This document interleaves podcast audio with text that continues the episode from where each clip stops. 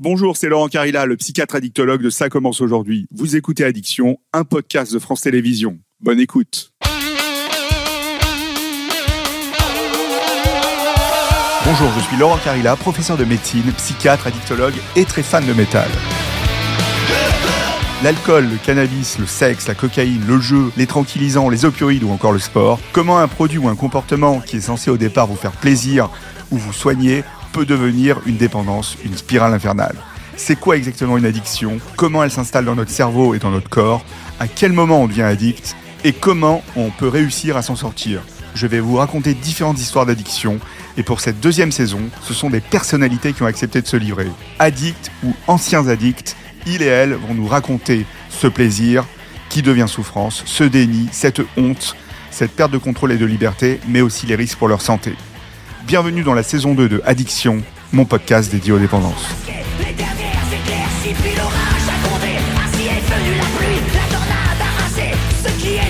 Mon invité d'aujourd'hui, il s'est fait connaître grâce à ses antisèches du bonheur. Il est passé de Golden Boy à auteur. Il trouve son salut, et il a trouvé son salut dans la méditation. Une révélation et un bouleversement qui lui ont permis de travailler sur ses addictions et qu'il partage à travers ses livres et avec vous et moi aujourd'hui. En fait, il y a comme un trou à l'intérieur de moi qui est là euh, depuis l'enfance et que je cherche à combler avec euh, différentes choses et que c'est vraiment pas la question de l'addiction à une substance euh, ou à un comportement, c'est qu'il y a une transformation de une substance vers une autre.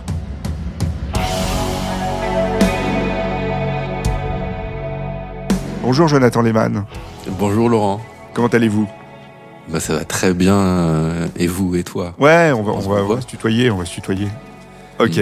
Jonathan, tes problèmes d'addiction ont commencé très jeune. Tu en as pris conscience euh, assez tôt, mais il a fallu euh, beaucoup d'années pour comprendre euh, leur origine et pouvoir les combattre. Tu dirais euh, qu'ils sont nés quand euh, dans ton histoire? Dans l'enfance. Ouais, c'est-à-dire? C'est ce que j'ai compris grâce à un travail thérapeutique et chamanique que j'ai eu la chance de faire ces dernières années. Mais euh, ma première addiction, ça a sans doute été mon chiffon. Ouais, mon doudou. Mon doudou. Ouais. Euh, et puis ensuite, c'était les sucreries, euh, les dessins animés, et puis une addiction s'est progressivement transformée en une autre, jusqu'à ce que j'arrive euh, aux drogues et à toutes sortes d'autres comportements compulsifs. Mais ça a vraiment commencé dans l'enfance. Mais ces éléments-là que tu décris dans l'enfance, c'est pas une addiction au sens strict du terme. C'est-à-dire, tu souffrais pas si tu avais pas ces éléments-là, si? Ah si. Ouais, tu je me souviens avoir perdu mon doudou, mon ouais. chiffon sur l'autoroute, avoir fait ouais. une, une, énorme crise. Mes parents ont fait marche arrière sur l'autoroute, ils m'en ont parlé encore pendant des années. Et c'est intéressant la question que tu me poses sur l'addiction au sens strict parce que il me semble que tout dépend comment on définit euh, addiction. Ouais. Il y a une définition que que, que j'aime beaucoup qui est celle de Gabor Maté qui est un des grands spécialistes de, de l'addiction, qui dit euh, c'est un comportement euh, qui nous procure un bienfait sur le court terme, mais qui a des conséquences néfastes sur le long terme. Et quand tu rentres euh, dans les substances, alors c'est quoi le parcours des substances finalement de, de Jonathan? Ça, ça commence avec le pétard. À quel âge? À 14 ans. Il n'y avait pas le tabac avant? Non, non, justement pas le tabac. Euh, je j'ai résisté à ça au début en tout cas parce que ouais. plus tard j'ai fumé, euh, ouais.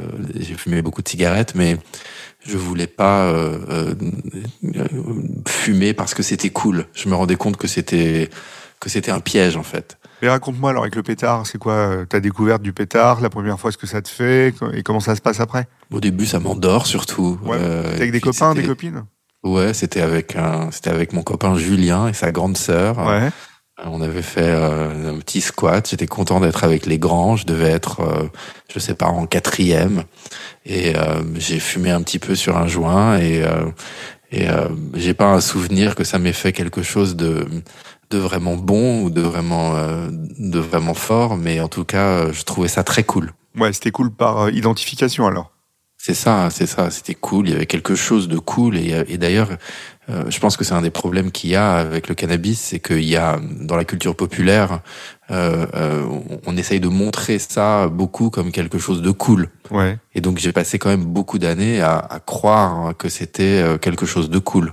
Et donc comment s'installe cette consommation de cannabis chez toi? C'est-à-dire euh, au départ tu fumais avec des gens et après est-ce que c'est tu t'es mis à fumer seul? Tu t'es mis à fumer dans certaines conditions oui, oui, au début c'était avec des gens, et puis je pense que c'est peut-être à partir de de 20 ans euh, quand euh, j'étais euh, à la fac aux États-Unis et que c'était très difficile pour moi. Je crois tous les soirs, je me faisais un pétard. Ouais, pour dormir, pour te tranquilliser, ouais, ouais, pourquoi Pour dormir. Ouais.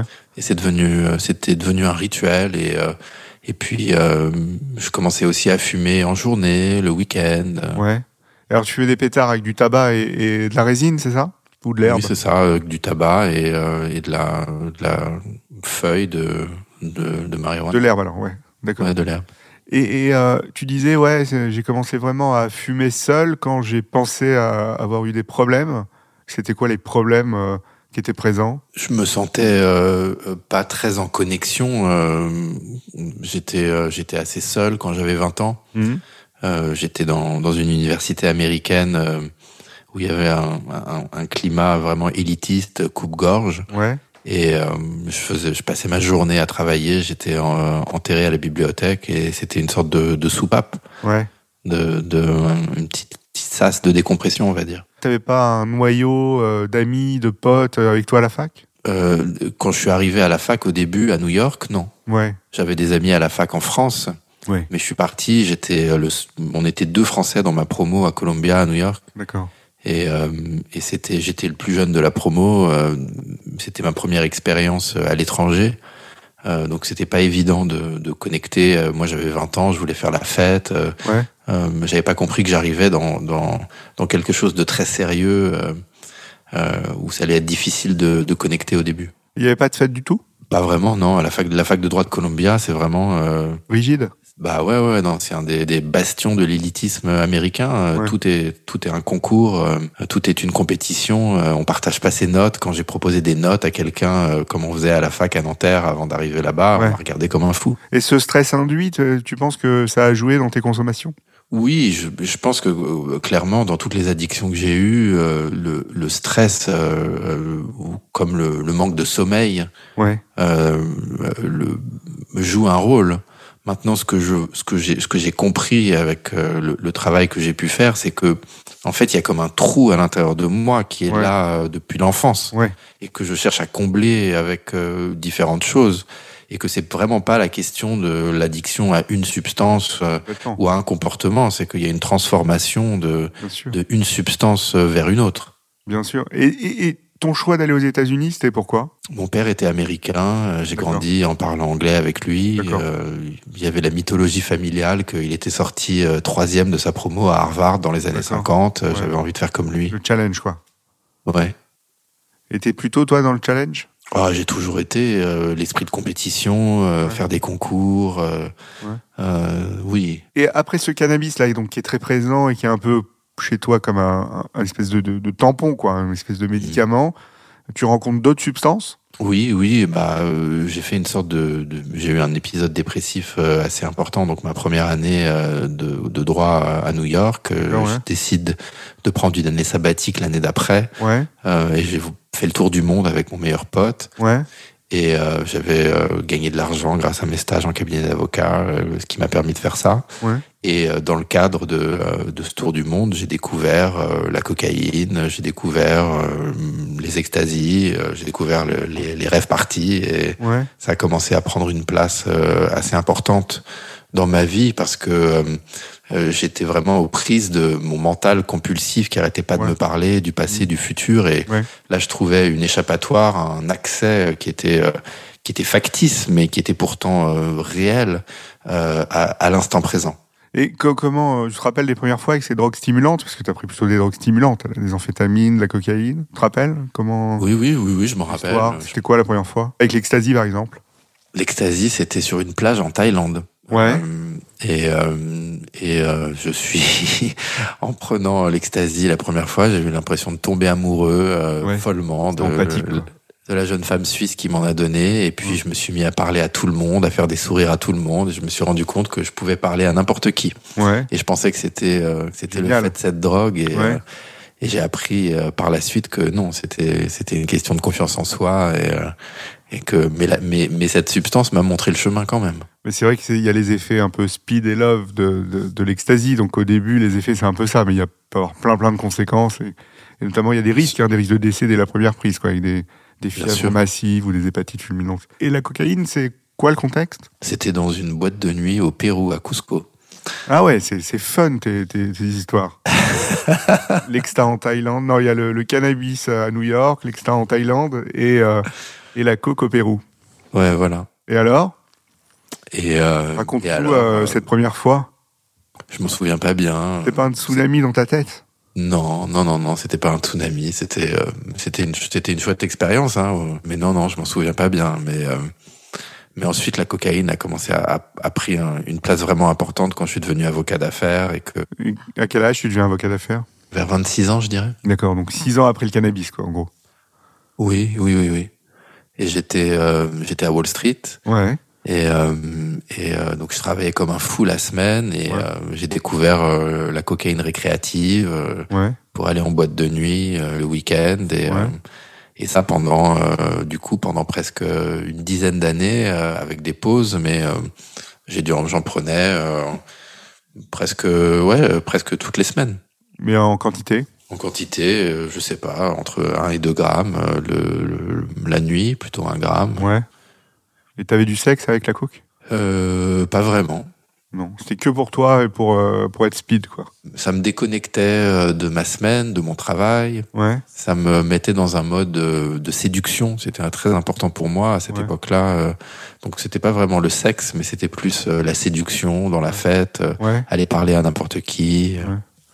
C'est quelque chose que tu répètes, ça, c'est pouvoir parler à n'importe qui, euh, parce que tu te sens plus euh, de tempérament, plutôt introverti, inhibé à la base, hein, peut-être plus maintenant, mais Oui, c'était euh, à la base c'était ça. Je pense que euh, en grandissant, adolescent, je, je regardais des filles, et je me disais j'aimerais bien avoir une petite copine qui soit cool et qui soit jolie. Et les filles, elles me regardaient pas. ouais, et euh, et, euh, et je, je savais pas comment leur parler et comment faire en sorte qu'elles s'intéressent à moi et, euh, et c'est vrai que euh, ce- le- le- mes premières expériences de drogue m'ont euh, euh, m'ont aidé à, à surmonter ces peurs que j'avais Ouais, ouais. Euh, pour comprendre évidemment ensuite que j'avais absolument pas besoin de de tout ça mais ça a été un passage ouais.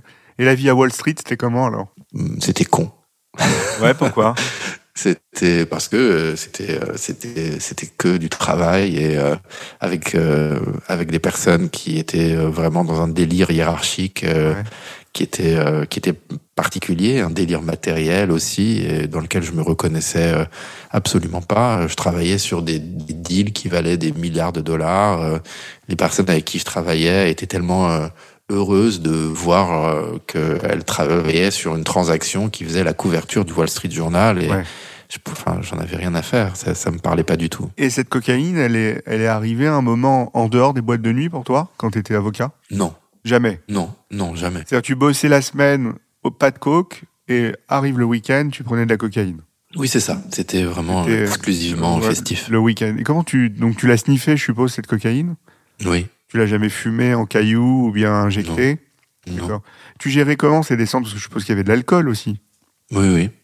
Comment tu gérais les descentes de coke? Comment tu gérais les consommations alcool et coke? Est-ce que l'alcool, ça te donnait envie de consommer de la coke? Oui, euh, oui.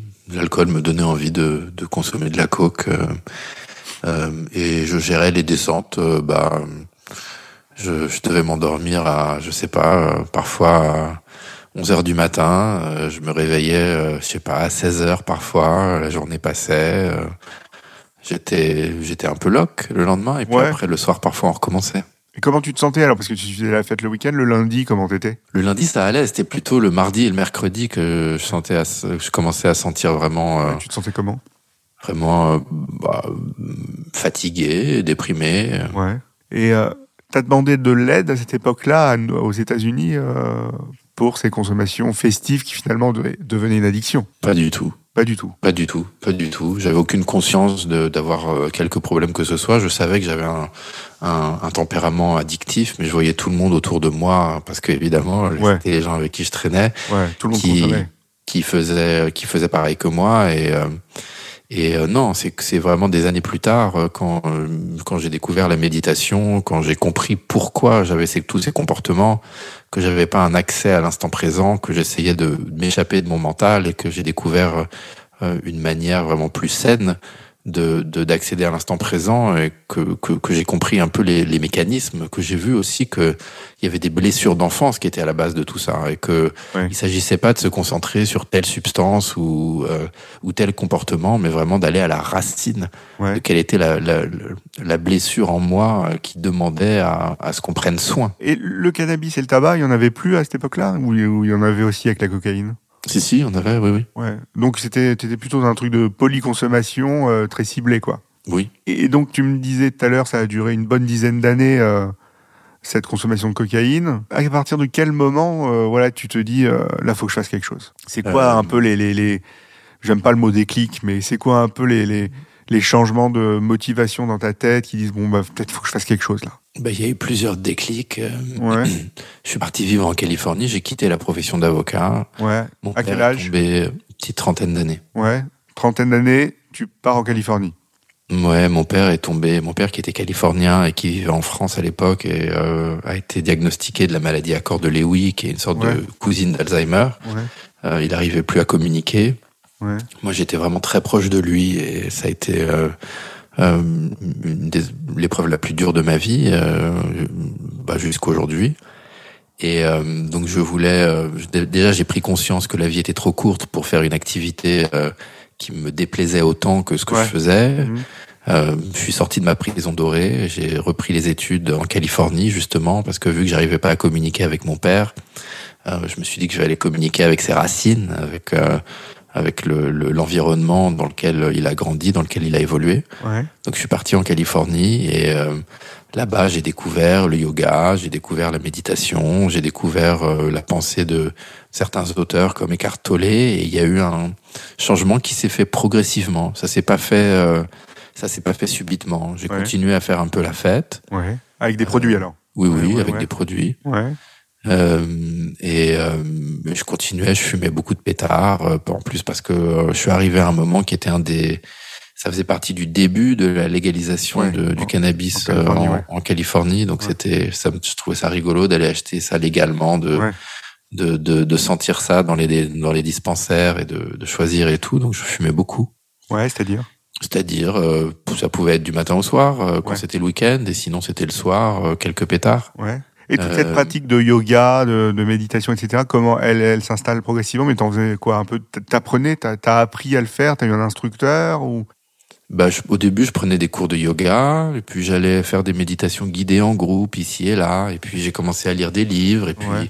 le gros changement, ça a été quand j'ai découvert la, la méditation guidée euh, en ligne. Ouais. J'ai découvert un site qui s'appelle Méditation Oasis, euh, qui est un vieux site, je sais même pas si ça existe encore aujourd'hui, euh, où j'ai appris à méditer avec des enregistrements audio. Ouais. C'est ça d'ailleurs qui m'a poussé des années plus tard à créer euh, mon application de méditation Seven Mind, euh, Ouais. qui est une de mes activités principales aujourd'hui. Ouais. Et donc j'ai découvert la méditation et euh, j'ai commencé à, à, à, à vraiment changer ma vie, à, à pratiquer la gratitude, à, manger mieux, à faire attention, manger de moins en moins de produits animaux, industriels, euh, de plus en plus de plantes et de fruits. euh. Mais euh, il y avait encore un peu de dissonance cognitive dans la mesure où d'un côté je vivais une vie qui était plus saine et de l'autre, euh, euh, je continuais quand même euh, la fête. Donc euh, ensuite, je suis rentré en France. euh, j'ai lancé le blog euh, sur Facebook, Les Antisèches du Bonheur. Ouais. Ça, c'est quel âge, euh, Jonathan? À peu près. Je suis rentré en 2013, euh, donc euh, euh, c'était, euh, je devais avoir 35 ans. D'accord. Cinq ans après, ok, d'accord. Ouais. Je suis rentré en France. euh, là, je commençais vraiment. Il y avait encore cette dissonance cognitive, mais de moins en moins, parce que je faisais la fête de moins en moins. Ça, Ouais. ça avait diminué. Je commençais à prendre conscience que c'était euh, que c'était pas génial, mais je le faisais encore. euh, je le faisais encore un petit peu.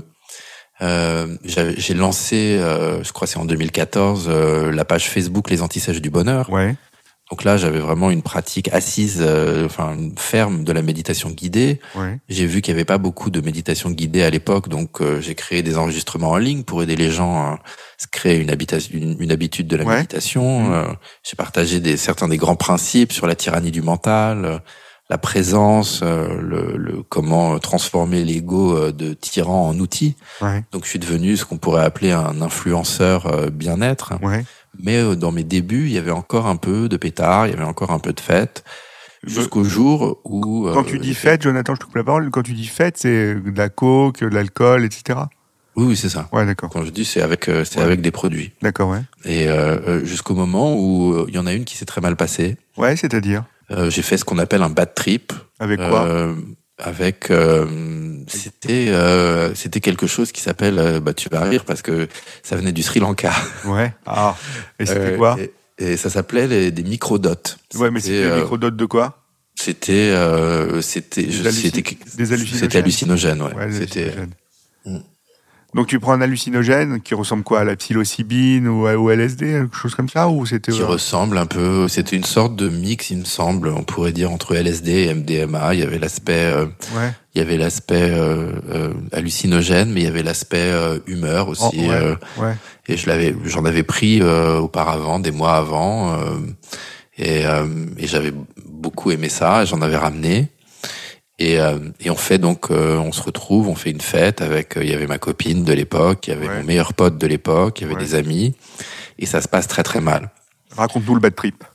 euh, mon meilleur pote drague ma meuf sous mon nez chez moi, euh, ou en tout cas c'est ma perception.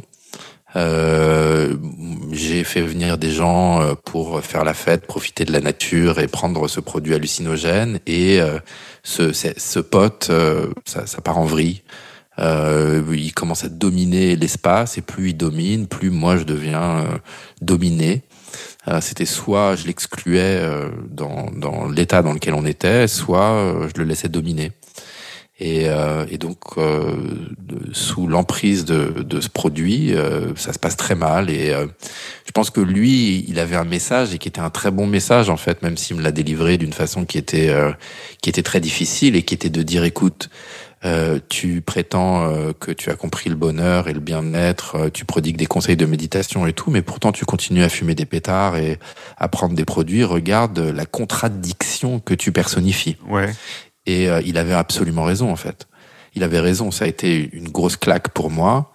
Euh, j'ai cru que ça allait être, enfin c'était le début de la fin de la relation avec cette femme dont j'étais fou amoureux. C'était la fin de la relation avec cet ami. Ça a été vraiment un, un énorme changement dans ma vie. Ouais. Et je suis ressorti de cette expérience en disant ok maintenant ça suffit. Euh, il faut que tu t'alignes. Euh, euh, si tu es sérieux avec euh, ce, ce, cette nouvelle trajectoire spirituelle et de, de travail sur toi, de yoga, de méditation et de, de, de santé mentale et physique, tu peux pas continuer à, à, ces choses, même de temps en temps. T'avais l'impression d'être un imposteur? Oui.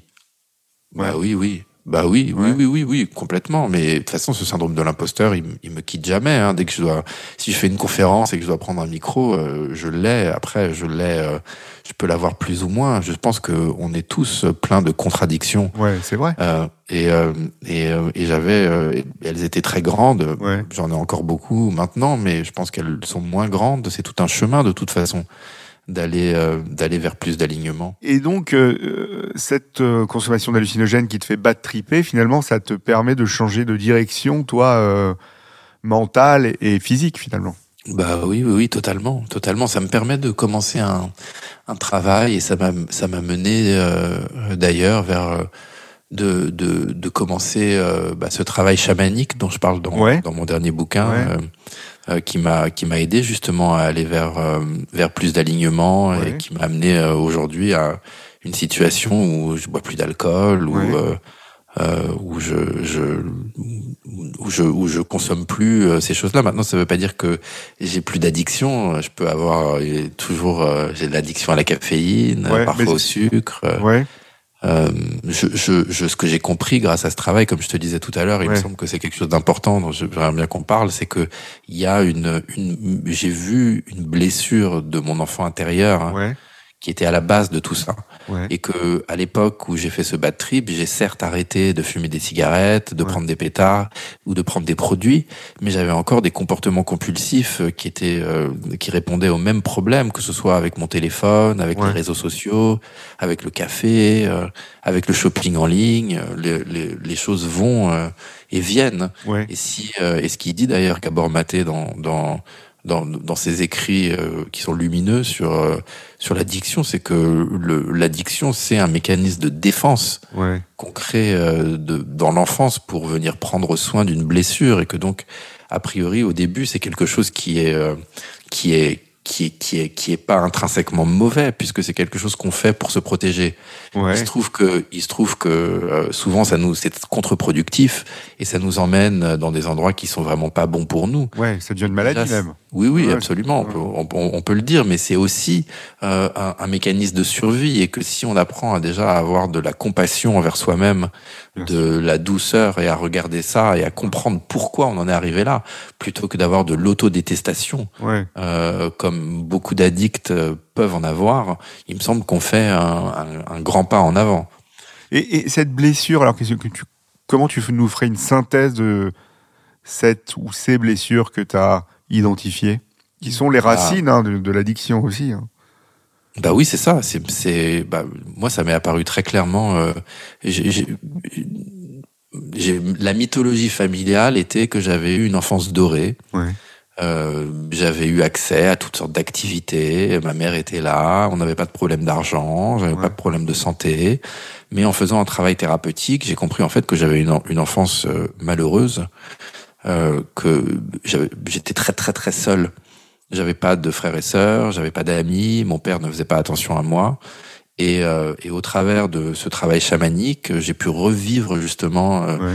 euh, cette tristesse d'enfance et j'ai vu le lien qu'il y avait, j'ai vu pourquoi j'avais besoin du doudou, j'ai vu pourquoi j'avais besoin de, de, des dessins animés. J'ai vu que il y avait comme une sorte de trou béant de non-amour à l'intérieur ouais. de moi, un ouais, ouais. besoin de connexion que je savais pas satisfaire. Et je savais pas euh, me donner de l'amour euh, euh à moi. Et donc j'allais chercher cet amour, cette attention, euh, et c'est ça qui a donné naissance euh, aux addictions, mais pas seulement, aussi à certains comportements narcissiques.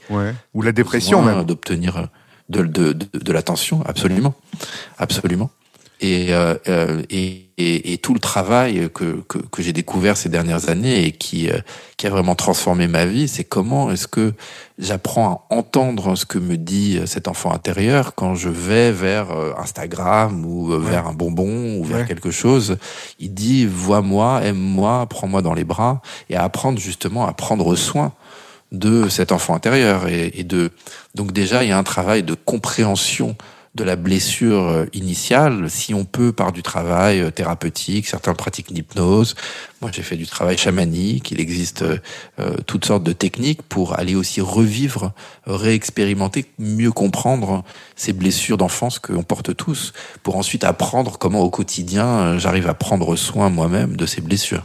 Et t'as jamais eu de suivi avec un psychiatre, un addictologue, un, suivi tu vois, très très intégré, où tu as de la psychothérapie, des médicaments, des choses comme ça, pour ces problèmes justement d'addiction aux substances donc, que, que tu décris euh, parfaitement bien. J'ai travaillé avec des, j'ai fait des thérapies courtes et longues, ouais, j'ai travaillé avec des psys. Ouais. Euh, mais, euh, mais ta clé, toi, spécifiquement. Ouais, ta clé, c'est chamanique, quoi. Ma clé, elle est thérapeutique d'un côté, ouais. chamanique de l'autre, mais elle est surtout de, de, d'aller connecter l'auteur le, le, bouddhiste Thich Nhat Hanh, qui est mort ouais. récemment, dit, euh, il faut tous les jours euh, écouter ce qu'a à dire notre enfant intérieur et lui parler. Ouais.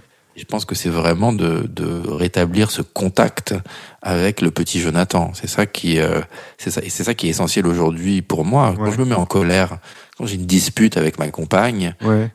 il y a, je, je, sens que ça hurle ma colère. C'est euh, mon enfant intérieur qui dit je ne suis pas aimé ici, c'est pas juste. Ouais c'est ce même petit enfant qui me peut me pousser à acheter quelque chose compulsivement sur les réseaux ou sur internet. Et donc l'idée c'est comment est-ce que je prends soin, comment est-ce que euh, et la méditation m'aide énormément de rentrer, de sentir les aspects physiques de cette blessure, de voir euh, qu'est-ce qui se passe euh, dans mon corps quand je sens ces agitations, quand j'ai envie d'aller vers un comportement compulsif, quand je me mets en colère, et qu'est-ce que je peux faire justement euh, notamment grâce à la méditation, pour euh, euh, donner de l'amour, donner du soin à l'endroit où ça fait mal.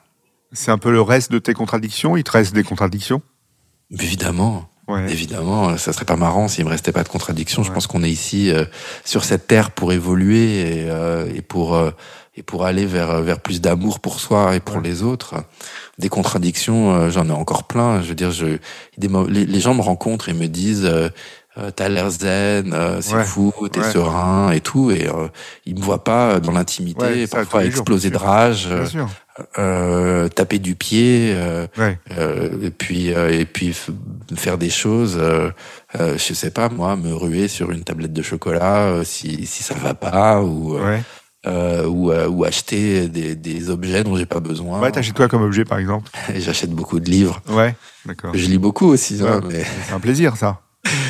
Oui, mais attends, il y a des choses qui sont. La, la question, c'est pas tant de savoir si c'est un, un plaisir pour moi. La question, c'est de savoir euh, euh, euh, dans quelle mesure est-ce que euh, le comportement est conscient et dans quelle mesure est-ce qu'il est compulsif. Ouais. L'idée pour toi, c'est de réguler les choses, quoi. L'idée pour moi, c'est d'être présent Ouais. et c'est euh, et c'est de, de de voir dans quelle mesure je fais quelque chose. Euh, euh, À l'instant T. Ouais, parce que je sens qu'il y y, y, y a quelque chose en moi qui hurle, euh, Ouais. qui, qui parle, qui dit euh, là j'ai besoin d'attention, j'ai besoin d'amour, euh, Ouais. fais quelque chose ou dans quelle mesure euh, quelque chose est, bi- est bien réfléchi et Ouais. bien conscient. C'est quoi ta vie maintenant? Je sais pas, tu vas être papa, euh, t'as des enfants ou... Ouais, je, suis, je vais être papa. Ouais. Ma compagne va accoucher, si tout se passe bien, dans euh, un peu moins de deux mois. Génial, félicitations. Et, voilà, j'écris des bouquins, Ouais. euh, j'ai une, acti- une activité sur les réseaux sociaux où je fais pas mal de, de live. euh, Génial. sur les antisèches du bonheur, euh, des méditations guidées, et on vient de d'emménager à Lisbonne. Ouais, excellent. Et tu me, tu nous ferais un, un, un petit résumé flash éclair de ton dernier bouquin, Journal intime d'un voyageur chamanique. Si Ouais, absolument. tu Bah, devais dire des trucs un peu punchy? euh, c'est la semaine la plus folle que j'ai jamais vécue de ma vie, où pendant quatre jours j'ai fait un travail avec un chaman. Euh, où euh, j'ai pu euh, travailler sur beaucoup de limites que j'avais par rapport au couple, par rapport au sexe, par rapport aux addictions, Ouais. par rapport à l'alignement. Donc c'est un journal intime où je raconte un peu en mode, on peut dire rock and roll, euh, Ouais. Bah, mon passé justement de tougher, euh, de, de, de séduction et puis tout ce que j'ai compris pour réussir à transformer ça et euh, devenir quelqu'un de, de plus simple, euh, plus plus conscient, euh, plus aimant envers euh, moi-même et les autres. Donc c'est euh, en même temps un récit euh, un peu rocambolesque et en même temps il y a un côté manuel pour apprendre à, à mieux s'aimer et euh, à vivre plus heureux. T'avais une sexualité compulsive aussi? On le Oui, dira pas à ta on femme, on dire- le dira pas à ta femme, personne ne l'écoutera.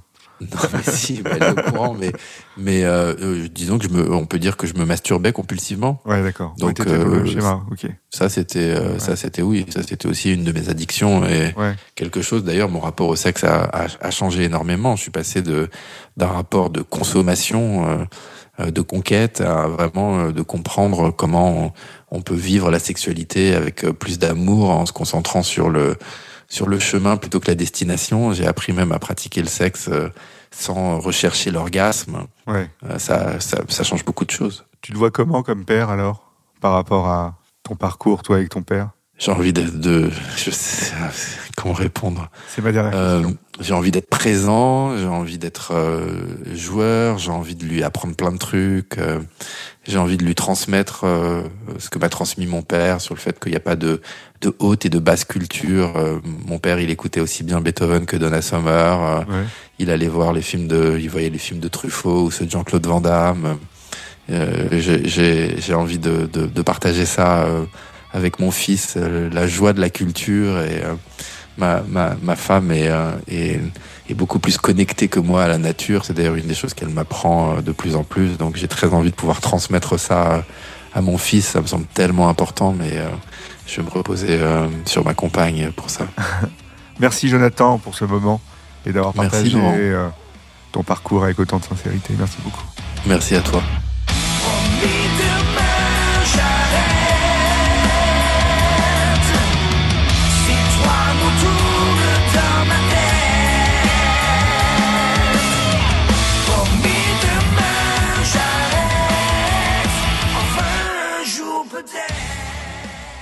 C'était Addiction, un podcast de France Télévisions. Ça vous a plu N'hésitez pas à vous abonner pour ne rien manquer. Vous pouvez également me retrouver dans l'émission Ça commence aujourd'hui, disponible en podcast sur toutes les plateformes ou en vidéo sur France.tv.